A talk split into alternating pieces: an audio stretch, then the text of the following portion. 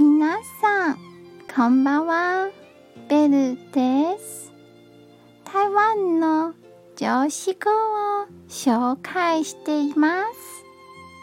今日の言葉はこちらです。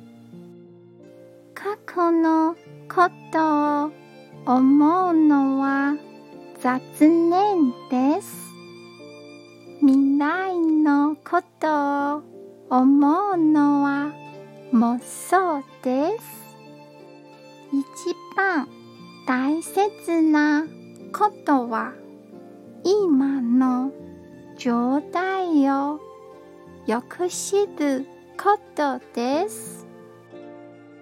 今日も一日お疲れ様でした。